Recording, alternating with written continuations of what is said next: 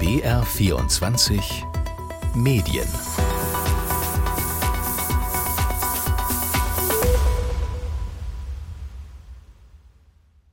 Heute geht es um Sie. Das waren Journalistinnen und Journalisten der LA Times, die gegen die Massenentlassungen dort demonstriert haben. Außerdem geht es heute in BR24 Medien auch um das hier. We should grow the economy from the middle out and the bottom up, not the top down. Getting rid of uh, Roe v. Wade was an incredible thing. I was able to do it, and I was very honored to do it das Präsidentschaftsrennen in den USA, wobei Trump natürlich noch nicht endgültig als Kandidat feststeht, aber die Medien stellen sich schon mal darauf ein. Mein Name ist Jonathan Schulenburg und ich habe eine ganz besondere Beziehung zu dem ganzen Medienspektakel in den USA. Denn ich habe selbst mal für einen US-amerikanischen Fernsehsender gearbeitet und war auf Wahlkampfveranstaltungen. Zugegeben, es war ein Praktikum im Jahr 2007 in Washington, aber ich habe schon mitgekriegt, wie viel größer und sensationsgeladener die Medien in den USA sind. Heute geht es um die US-Medien zwischen Massenentlassungen und Superwahljahr. Denn dass die Medien dort in einer Krise stecken, ist noch untertrieben. Wir wollen heute mehrere Fragen beantworten. Wie schlimm ist die Krise und was sind die Gründe? Und im zweiten Teil der Sendung geht es um die Frage, wie gespalten die Medien sind und was es für Auswirkungen hat. Helfen dabei wird mir die ARD-Korrespondentin in Los Angeles Katharina Wilhelm und ARD-Korrespondent in Washington Ralf Borchardt. Und außerdem konnte ich mit Jeff Jarvis sprechen. Er ist einer der führenden Digitalexperten in den USA und Journalismusprofessor in New York. Aber der Reihe nach. Der Januar war ein ziemlich erschütternder Monat für die Branche. Allein in einem Monat wurden 500 Journalistinnen und Journalisten entlassen. Bei großen Namen wie Time Magazine, LA Times oder Washington Post. Katharina Wilhelm ist die ARD-Korrespondentin an der Westküste der USA und sie hat zur Krise der US-Medien recherchiert. Hallo Katharina. Hallo. Du hast ja Kontakt zu einigen US-Journalistinnen und Journalisten. Wie ist denn bei denen so die Stimmung gerade? Also wirklich nicht gut, muss man sagen. Der Januar war ein schlimmer Monat mit viel Entlassungen und wir haben es natürlich besonders mitbekommen bei der LA Times. Hier sind ja fast 200 Journalisten in den letzten sechs Monaten entlassen worden. Der eine große Schwung, das war ja schon im vergangenen Sommer und dann jetzt noch mal mindestens 115, ähm, auch wirklich aus den Newsrooms, die entlassen wurden und die haben dann tatsächlich auch zum ersten Mal in ihrer Geschichte gestreikt. Und ich habe mir ein paar Töne angehört aus den lokalen Medien, weil sie da natürlich auch was gesagt haben. Und da haben sie sich äh, unter anderem so geäußert, die Journalisten. They've cut a lot of the fat that the LA Times had, and now they're cutting into the meat, and that's just going to be a pretty big problem in, term, in terms of journalism. There is a lot of uncertainty right now, and I think it is tripled by the fact that the company is being very untransparent. Genau, also es geht jetzt wirklich ans Fleisch, sagt zum Beispiel Javant Phillips. Und es gäbe einfach wahnsinnig viel Unsicherheit, weil es sehr viel Intransparenz gibt bei der LA Times. Das ist eine Zeitung, vielleicht auch nochmal zur Einordnung, die kennt vielleicht auch nicht jeder Hörer. Man kennt die New York Times. Die LA Times ist aber tatsächlich eine wichtige Zeitung hier im Westen der USA, ist natürlich die Zeitung der zweitgrößten Stadt der USA. Also ganz wichtig für uns auch als Journalisten, um selbst Nachrichten zu konsumieren und auch um Themen einzuordnen. Eine wichtige Zeitung und die Entlassungen, die sind eben entstanden entstanden, weil diese Zeitung aber massiv Verluste schreibt, äh, Millionen Verluste tatsächlich. Die haben einen äh, Privatier, einen Eigentümer, der auch Geld reingepumpt hat, aber jetzt nicht mehr bereit war, noch mehr Geld zu investieren. Und das hat letzten Endes in Entlassungen gemündet, weil natürlich Personenjobs am teuersten sind. Und da musste eben jetzt tatsächlich viel weggeschnitten werden. Aber die LA Times ist ja nicht die einzige. Es sind ja 500 Journalisten allein im Januar und letztes Jahr waren es ja über 3000. Experten sprechen von einem Massensterben in der Medienbranche in den USA. Was passiert da gerade? Wen trifft es? Das trifft wirklich durch die Bank weg ganz viele unterschiedliche Journalisten. LA Times ist jetzt vor allem Lokaljournalismus, aber es hat jetzt auch zum Beispiel Magazine wie GQ getroffen oder Sports Illustrated, die ja ein anderes Publikum nochmal ansprechen. Ich habe mir auch nochmal die Zahlen aus den vergangenen Jahren angeschaut und das war so, dass 2020 war so mit Abstand das allerschlimmste Jahr. Da sind mehr als 15.000 Journalisten entlassen worden. Aber jetzt in diesem Januar, das ist gleich 500 sind, da sagen wirklich Experten, das ist atemberaubend schlimm sehr besorgniserregend und äh, gibt uns vielleicht so einen kleinen Vorgeschmack darauf, was in diesem Jahr noch passiert. Stichwort überhaupt Medienkrise. Wir erleben das ja auch bei vielen anderen großen Unternehmen. Auch Disney zum Beispiel hat im letzten Jahr viele Leute entlassen mit unterschiedlichen Begründungen.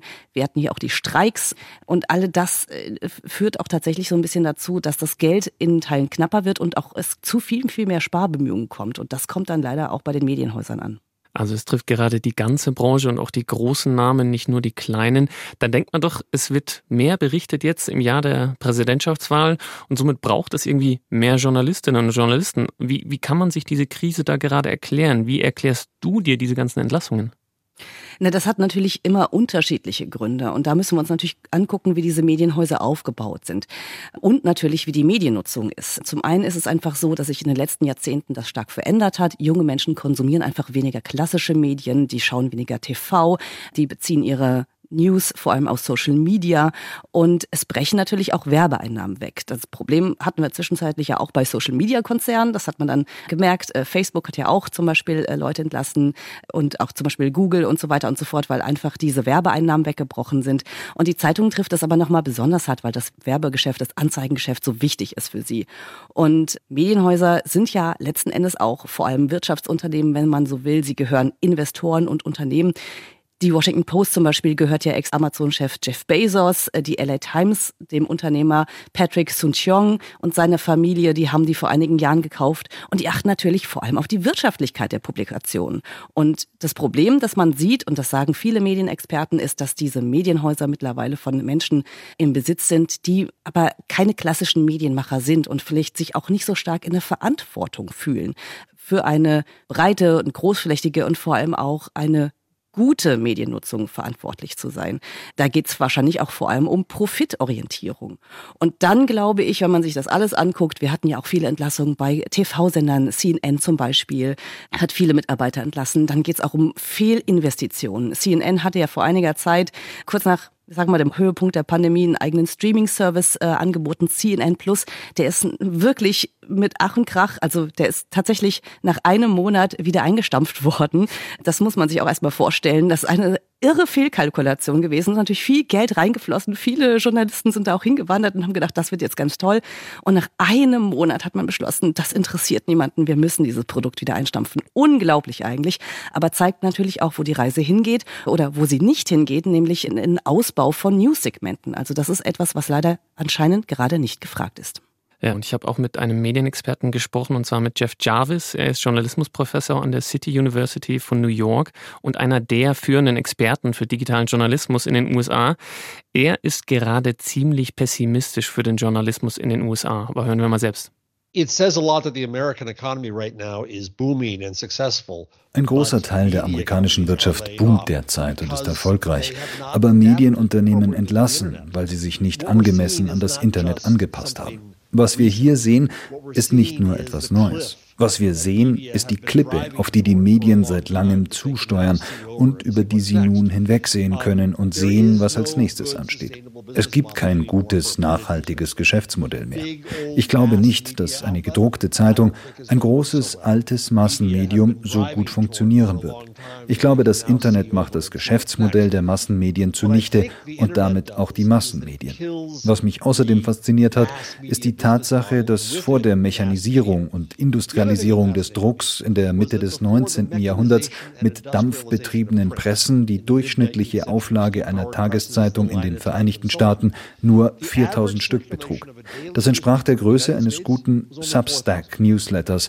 Und wenn man 10 Euro mal 4000 Abonnenten bekommt, hat man ein gutes Geschäft. Und ich glaube, das ist es, was wir sehen. Jetzt sind es kleinere Unternehmen, die vielleicht erfolgreich sein können. Aber große, alte Massenmedien, die von Werbung in einem sehr wettbewerbsintensiven Markt und von Abonnements abhängig sind, in einer Zeit, in der Inhalte zu Ware werden, ist das das, was dem Untergang geweiht ist.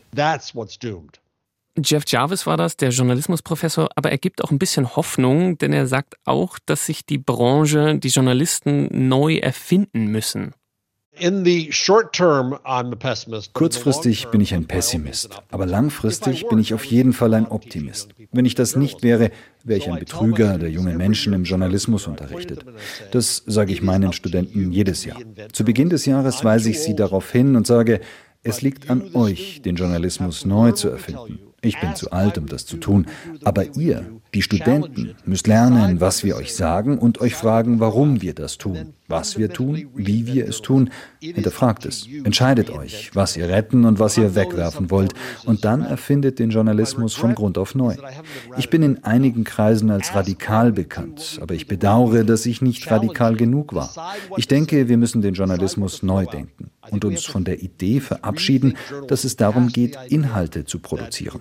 KI macht Inhalte zur Ware. Es geht nicht mehr darum, Veröffentlichungen zu machen. Die Vorstellung, dass wir diese Ware herstellen, ist überholt. Stattdessen ist der Journalismus eine Dienstleistung und ein Dienst an der Gemeinschaft. Und das bedeutet, dass wir damit beginnen müssen, den Gemeinschaften zuzuhören, ihre Bedürfnisse zu verstehen. Ja, das sind schon radikale Aussagen von Jeff Jarvis. Katharina Wilhelm ist bei mir auch an der Leitung. Du bist ja an der Westküste in LA, die ARD-Korrespondentin. Und nicht so weit weg von dir haben auch die großen Tech-Firmen wie Alphabet, also die Google-Mutter und Facebook ihre Hauptsitze. Du hast es ja auch gerade schon angesprochen. Sie sind ja die Profiteure davon, dass sich das ganze Medienverhalten der Leute über die Jahre geändert hat. Ja, absolut. Also wir sehen wirklich, dass junge Menschen ihre Medien klassisch aus Instagram, TikTok, Facebook und so weiter ziehen und einfach seltener TV schauen oder eben eine Zeitung abonnieren oder ähnliches. Und das Problem für die Medienmacher ist natürlich, dass sie auf all diesen Plattformen irgendwie vertreten sein müssen um diese jungen Menschen noch zu erreichen, aber auch die, ich sag mal, mittelalten Menschen, die sich natürlich dort auch aufhalten, alle zwischen 30 und 45. Also alle die muss man ansprechen. Man braucht Content und dann ist man natürlich sehr abhängig von diesen sozialen Netzwerken. Und für die Medienmacher stellt sich die Frage, was machen wir eigentlich? Also gehen wir einen Handel mit dem, ich sag mal, Feind ein, also mit denjenigen, die uns auch so ein bisschen, ja, unser, unser Publikum abgraben, aber wir müssen natürlich irgendwie dort vertreten sein. Und es gab zum Beispiel Kooperationen Facebook hat beispielsweise in Deutschland, weil in Deutschland ja viele Regeln auch sehr viel strenger sind, hat beschlossen 2021 Facebook News aufzumachen. Es gab eine Kooperation mit großen Zeitungen. Die Zeit, der Spiegel als Magazin war dabei, die Frankfurter Allgemeine Zeitung, die Taz. Springer hatte sich damals ein bisschen rausgehalten und da war die Idee, dass man quasi zusammenarbeitet, dass sie natürlich auch finanzielle Vorteile davon haben und man eben an Facebook News anbietet. Und wenn sich jetzt kaum jemand daran erinnern kann, Facebook News, was war das denn, dann liegt das daran, dass es A, kaum kaum jemand genutzt hat und es ist letztes Jahr im September klammheimlich wieder eingestellt wurde, weil Facebook halt gesagt hat, das hat niemanden interessiert. Und das ist natürlich auch nochmal ein sehr gutes Beispiel dafür, dass die Kooperationen aus meiner Sicht zwischen Social Media Unternehmen, zwischen Tech Unternehmen und Journalismus einfach nicht gut funktionieren und vor allem dann immer zum Nachteil des Journalismus geraten. Also die Kooperationen zwischen Tech und Journalismus funktionieren wohl nicht so gut, aber die Tech-Firmen graben den alten Medienunternehmen eben die Zuschauer, die Kunden, die Leser ab. Das ist ja bei uns genauso, du hast gerade schon gesagt. Inhalte werden von uns sozusagen ja bei den alten Medienhäusern produziert, aber geschaut werden sie auf TikTok und Instagram. Das Geld fließt dann aber nur zu Google oder Facebook und ähnlichem und da gibt es eine Idee oder nicht nur eine, aber es gibt Ideen und Forderungen, dass doch Google und Co. den alten Medienunternehmen Geld zahlen müssen. Und äh, Jeff Jarvis, der Journalismusprofessor, findet es entsetzlich, dass aus Journalisten auf einmal Lobbyisten werden, die nach diesem Geld und der Regierung auf einmal rufen. Well, it all started in Germany with the Leistungsschutzrecht. Angefangen hat alles in Deutschland mit dem Leistungsschutzrecht und dann mit der spanischen Steuer für Links und dann mit den Artikeln 15 und 17 des Urheberrechtsgesetzes in der EU und dann in Australien und dann höchstwahrscheinlich in Kanada. Und es gibt auch zwei Gesetzesentwürfe in den USA. Bei all dem geht es darum, dass alte Medien ihr politisches Kapital, das sie durch den Journalismus verdient haben, einkassieren, um die Politiker um Gefälligkeiten zu bitten, über die wir unabhängig berichten sollen. Erstens ist es entsetzlich, dass meine Journalistenkollegen zu Lobbyisten wurden. Nummer zwei, es ist entsetzlich, dass wir im Journalismus so hohe Ansprüche haben, dass wir glauben, Gott habe uns diese Einnahmen gegeben. Nein, es kamen Konkurrenten und bedienten sowohl Leser als auch Werbetreibende besser und anders, und wir haben im alten Journalismus verloren und konnten nicht mithalten. In den USA sind vertrauenswürdige Nachrichten auf ein Allzeittief gesunken, insbesondere bei der Rechten. Wir haben also eine Entscheidungskrise, was Nachrichten sein sollen und können. Und die Vorstellung, dass neue Technologieunternehmen alten Unternehmen Geld schulden, ist lächerlich. In Kanada, wo man dies mit einem Gesetzentwurf namens C18 versuchte, beschloss Facebook, alle Links zu Nachrichten zu entfernen. Sie sagten, nein, wir werden nicht verhandeln. In der Folge verlor Facebook nichts, keinen Traffic. Das heißt, die Nachricht war für sie nicht wertvoll. Doch die Verlage verloren 30 Prozent ihrer Reichweite. Sie hatten argumentiert, dass die Links von Facebook wertlos seien. Und jetzt stellt sich heraus, dass sie die Links und Reichweite vermissen. Katharina Wilhelm, AD-Korrespondentin in Los hm. Angeles, hat zur Krise in den US-Medien recherchiert. Katharina, siehst du es ähnlich wie Jeff Jarvis, der Journalismusprofessor? Wie realistisch sind denn diese Bestrebungen in den USA? Ja, also es gibt wirklich keine guten Ideen, muss man sagen, wie Journalismus äh, mit Tech-Companies besser zusammenarbeiten kann. Und Jeff Jarvis hat es ja eben schon angesprochen. Kanada finde ich ein super gutes Beispiel. Da hat man sich wirklich von der Politik aus Gedanken gemacht und gesagt, nee, nee, die müssen wir jetzt dazu zwingen, die müssen Geld zahlen, wenn sie eben Newslinks äh, publizieren. Und ich kann mich daran erinnern, wir hatten ja diese schrecklichen Waldbrände im vergangenen Jahr in Kanada. Und das war ein Riesenproblem, weil die Leute hatten sich daran gewöhnt, bei Facebook oder bei Instagram ihre Nachrichten zu bekommen. Und diese Links, er hat es ja gut erklärt, äh, die sind dann weggenommen worden, weil Facebook eben kein Geld zahlen wollte an die Medienhäuser. Und ganz viele Menschen haben einfach weniger Informationen bekommen, aber in einer Zeit der Krise. Also in einer Zeit, in der man auch tatsächlich, da ging es um Leben und Tod. Und das war ein Riesenproblem letzten Endes. Und da sieht man eben, welche Macht dann auf einmal die Konzerne haben. Oder sie haben uns so ein bisschen natürlich an die Leine genommen und wir haben uns alle daran gewöhnt, dort auch News zu erfahren und vielleicht auch ein bisschen verlernt, andere News woanders zu suchen. Und da hatte das natürlich diese extremen Auswirkungen.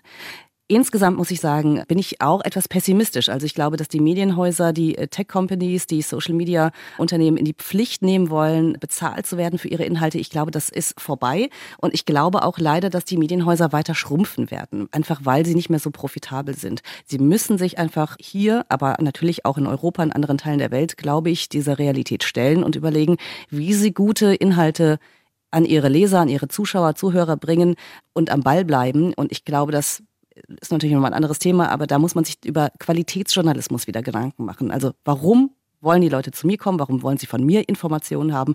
Und das hat ganz viel mit persönlicher Beziehung und auch Vertrauen zu tun. Jetzt ist es ja dieses Jahr Superwahljahr oder Präsidentschaftswahlen in den USA. Es ist eine komische Melange. Die Journalisten werden entlassen. Die KI wird zum neuen Heilsbringer herauserkoren. Wie denkst du darüber jetzt gerade im Wahljahr? Kann die KI da auch helfen, Fakten zu checken oder wird das eher ein Problem? Also es gibt ja schon die Bestrebungen von OpenAI und anderen Firmen, die sagen, ja, ja, wir entwickeln natürlich auch all diese Werkzeuge, um dann zum Beispiel falsche Bilder zu enttarnen oder ähm, in Texten zu suchen, ob die mit KI erstellt wurden. Aber OpenAI hat ja immer mal auch wieder gesagt, dass es schwierig ist und dass sie da auch keine hundertprozentige Trefferquote erzielen können. Große Firmen wie Adobe zum Beispiel, die äh, Photoshop-Produkte haben, haben auch schon gesagt, wir versehen das Ganze mit Wasserzeichen oder wir machen transparent, wenn Inhalte mit KI erstellt wurden. Aber das funktioniert eben auch nur zu einem gewissen Prozentsatz. Ich glaube, wir haben ein riesengroßes Problem und wir werden überschwemmt werden mit äh, ganz viel Propaganda, mit Falschmeldungen, Bots, die uns äh, zuspammen mit, mit eben ganz vielen falschen Infos. Und es ist aus meiner Sicht eigentlich an Journalisten, an echten Menschen daran, die auch zu enttarnen und sich damit zu beschäftigen und Menschen zu informieren. Und wenn wir weniger Journalisten haben, dann haben wir natürlich ein ganz großes Problem mit diesem Wahlkampf. Und ich betrachte das wirklich mit großer Sorge, was hier gerade passiert. Vor allem, wir sind jetzt am Anfang des Jahres und wer weiß, wie viel Entlassung es noch geben wird. Also es ist eigentlich kein gutes Signal für ein Wahljahr, ein wichtiges Wahljahr in den USA. Etwas pessimistisch war das jetzt Katharina Wilhelm. Sie ist die ARD-Korrespondentin in Los Angeles. Vielen Dank für das Gespräch. Bitteschön. Jetzt fassen wir nochmal kurz zusammen. Die Krise trifft vor allem die alten, traditionellen Medien in den USA. Deren Geschäftsmodell, so der Medienexperte Jeff Jarvis, ist eigentlich zerstört. Die Werbeeinnahmen brechen ein und zahlreiche Journalistinnen und Journalisten wurden entlassen. Und das in so einem wichtigen Wahljahr. Der Journalismus, so der Medienexperte Jarvis, muss sich radikal neu erfinden und nicht auf das Geld der Tech-Firmen hoffen. Jetzt im zweiten Teil wollen wir uns die Spaltung in den Medien und wie sie sich auswirkt anschauen. Und uns dem Medienwahnsinn der Präsidentschaftswahl widmen. Dazu spreche ich mit Ralf Borchardt, ARD-Radiokorrespondent in Washington. Hallo Ralf. Hallo. Wie erklärst du jetzt einem Deutschen die geteilte Medienwelt in den USA? Am plastischsten vielleicht an den zwei Hauptnachrichten-Fernsehsendern. Hier kennen auch in Deutschland viele CNN und Fox News. Wer diese beiden Sender sieht, sieht zwei völlig verschiedene Welten. es läuft hier in vielen Kneipen, in vielen äh, Sportkneipen auch, in vielen Hotelfoyers, in öffentlichen Räumen und natürlich auch bei vielen Leuten zu Hause und am Arbeitsplatz. CNN eher linksliberal, Biden demokratenfreundlich, Fox News eher Trump-freundlich, den Republikanern zugewandt, wobei das auch schwankt, mal sehr für Trump, dann mal auch für die anderen in der Republikanischen Partei. Und das wäre ja noch nicht das Schlimme. Das Schlimme ist aus meiner Sicht, das ist großenteils, vor allem bei Fox News, kein Journalismus mehr in unserem Verständnis, in dem Bemühen, möglichst Argumente beider Seiten zu nehmen und gegeneinander abzuwägen und dem Zuschauer das letzte Urteil zu überlassen, sondern das ist großenteils Kampagnenjournalismus, vorgefertigte Meinungen und Diskussionsrunden, wo eigentlich nur die eine Seite vertreten ist. Und diese Spaltung, Polarisierung wird verstärkt hier in den USA ganz erheblich durch die sozialen Medien und die Blasen Blasen, die sich dort bilden. Viele nutzen nur noch Social Media, nur noch das Internet und bewegen sich nur noch in, ich sag mal, Meinungsräumen, die ihre eigene Meinung verstärken. Und letzte Bemerkung. Es gibt hier eigentlich überhaupt kein Medium mehr, was in Deutschland der öffentlich-rechtliche Rundfunk noch ansatzweise jedenfalls und wenn zum Beispiel ein Krieg ausbricht, doch noch leisten kann, dass man einen Großteil der Bevölkerung auf allen Seiten erreicht, etwa mit einer Marke wie der Tagesschau. Hier gibt es einen sehr kleinen öffentlich-rechtlichen Rundfunk im Radio, im Fernsehen, aber er ist äh, sehr viel weniger bedeutungsvoll, spielt eine ganz, ganz kleine Rolle. Also starke Polarisierung, Beispiel CNN und Fox.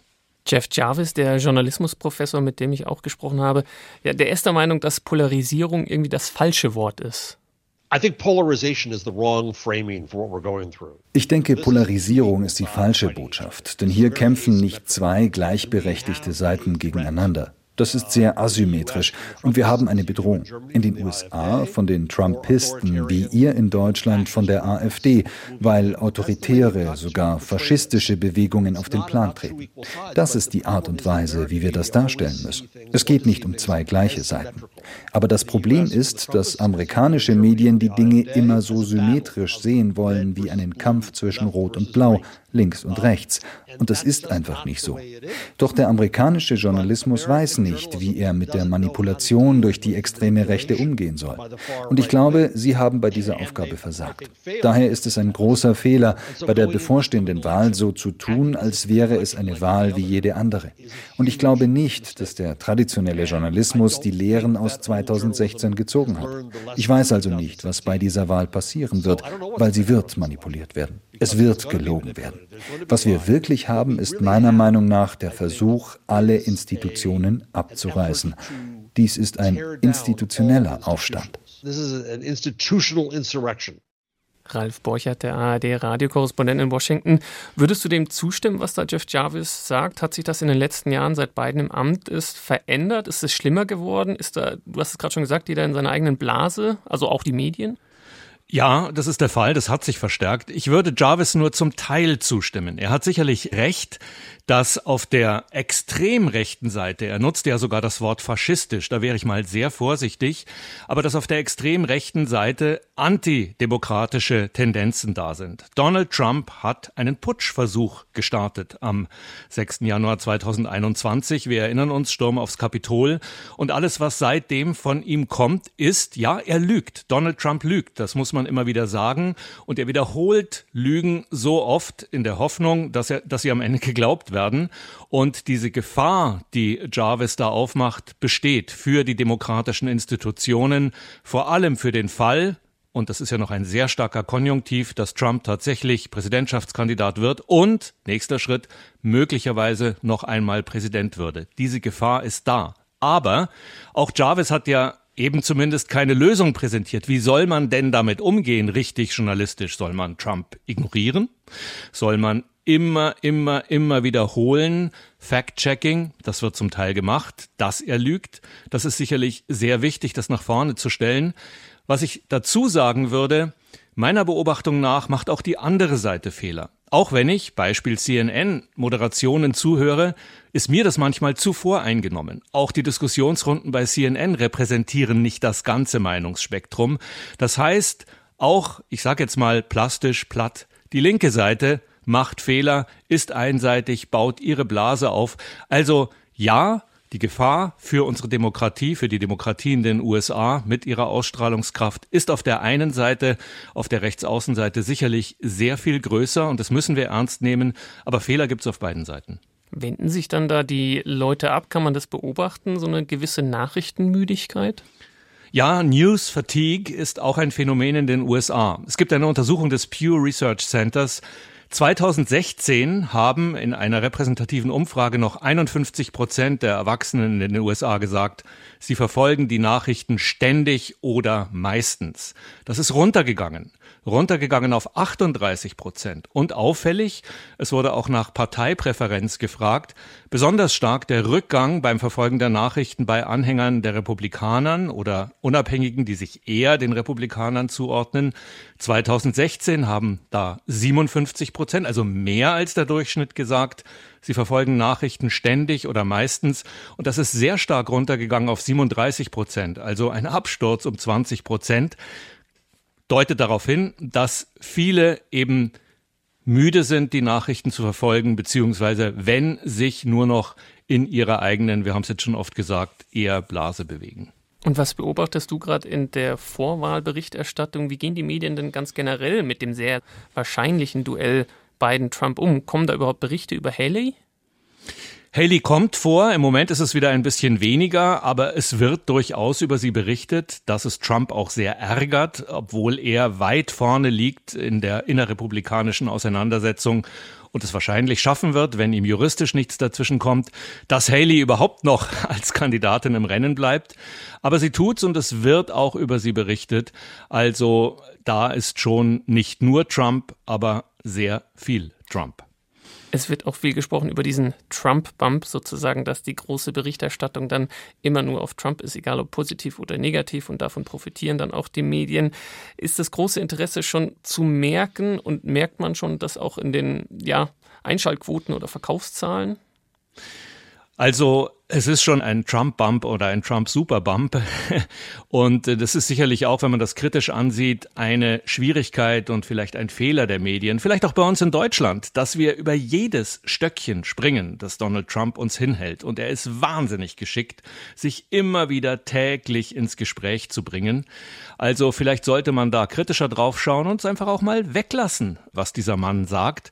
Also es ist schon sehr auffällig, dass äh, hier wirklich ständig thematisiert wird, auch wenn es wirklich gar kein Thema ist. Also vielleicht etwas mehr Vorsicht. Aber vielleicht zur Abrundung, es gibt auch noch sehr, sehr guten Journalismus, kritischen Journalismus, investigativen Journalismus in diesem Land. Ich sage nur ein paar Beispiele, New York Times oder Online, Politico, wenn es um politische Dinge geht. Auch NPR als öffentlich-rechtliches Radio, wenn auch mit kleinerer Bedeutung als in Deutschland. All das sind Dinge, wo man auch wirklich noch vorbildhaft auf den Journalismus in den USA schauen kann. Es gibt nicht nur Polarisierung und Spaltung. Ralf Borchert, ARD-Radiokorrespondent in Washington, vielen Dank. Sehr gern. Also ziehen wir nochmal Bilanz. Medien in den USA kämpfen mit mehreren Problemen. Da ist die geänderte Mediennutzung, sprich die Nutzer und Nutzerinnen sind mehr auf Instagram, TikTok oder YouTube und daran verdienen vor allem die großen Tech-Konzerne. Das andere Problem, die alten traditionellen Medien wissen nicht, wie sie damit umgehen sollen und haben kein Rezept dafür. Und die Spaltung der Medienwelt wirkt sich natürlich auch auf die Gesellschaft aus. Einen Hardcore-Trumpisten kann CNN oder die New York Times eben nicht wieder gewinnen. Jeff Jarvis plädiert dafür ein radikales Neudenken des Journalismus. Aber, das kam hoffe ich auch rüber, nicht alles ist schlecht, sagt ARD-Korrespondent Ralf Borchardt. Qualitätsjournalismus ist bei Medien wie der New York Times oder Politico durchaus zu finden. Und das war unser Blick über den großen Teich auf die etwas andere Medienwelt in den USA. Wenn Sie BR24 Medien nicht verpassen wollen, gerne abonnieren in der ARD Audiothek. Bis zum nächsten Mal, sagt Jonathan Schulenburg.